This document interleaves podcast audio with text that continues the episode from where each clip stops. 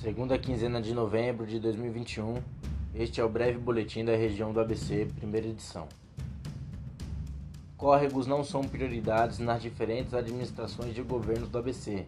Segundo a pesquisadora, ativista ambiental e professora da Universidade Municipal de São Caetano do Sul, Marta Marcondes, quando os córregos não são prioridade na gestão do poder público, a água chega poluída no rio Tamo da TI ou reservatório da represa Bines, que faz a distribuição para a casa das pessoas.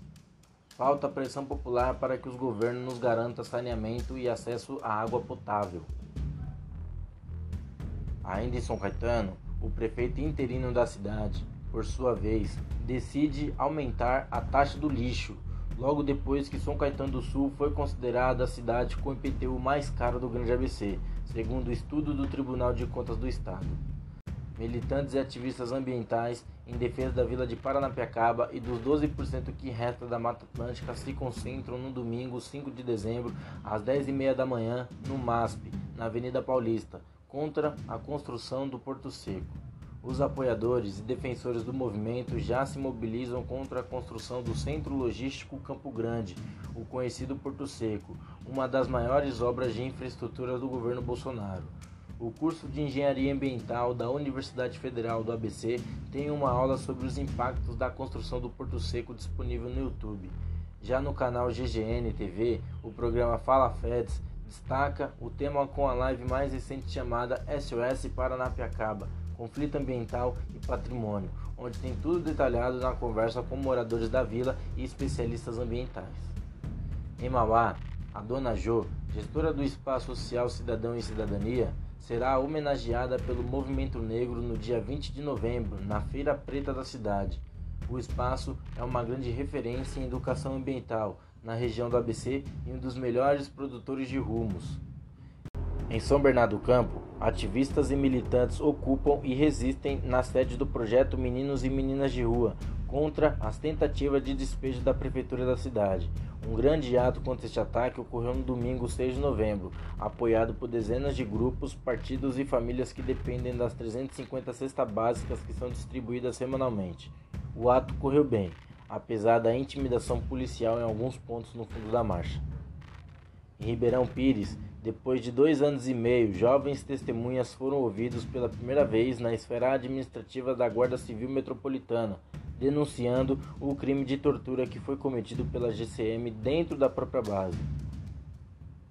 Uma pró-federação doméstica está sendo organizada com um de seus maiores núcleos na região do ABC.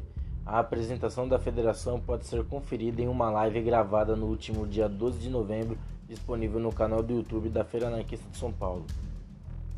Em Santo André, no dia 13 de novembro, na Favela do Amor, a Rede de Proteção e Resistência ao Genocídio e a Brigada Antifascista Lucas Eduardo Martins organizou um ato cultural em homenagem ao menino Lucas Eduardo Martins, menino sequestrado e assassinado pela Polícia Militar há dois anos e que tinha o sonho de ser bombeiro. Conversamos com a Catiara no dia 3 de novembro para falar sobre o ato.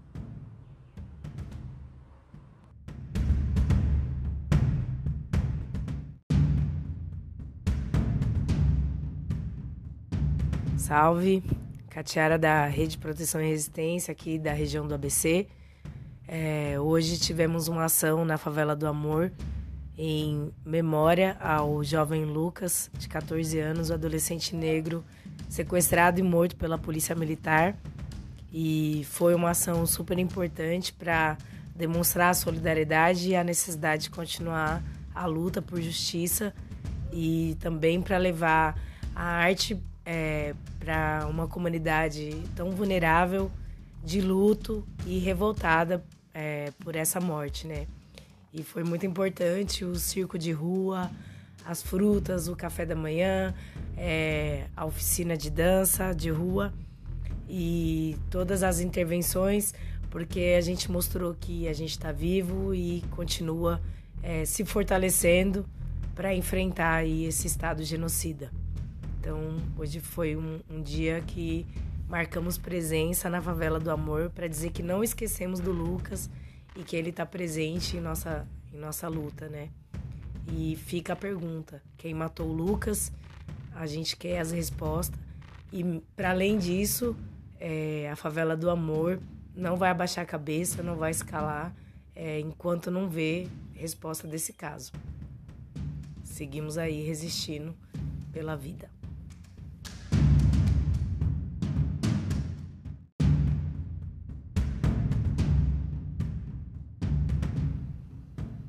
Este foi o breve boletim do Grande ABC.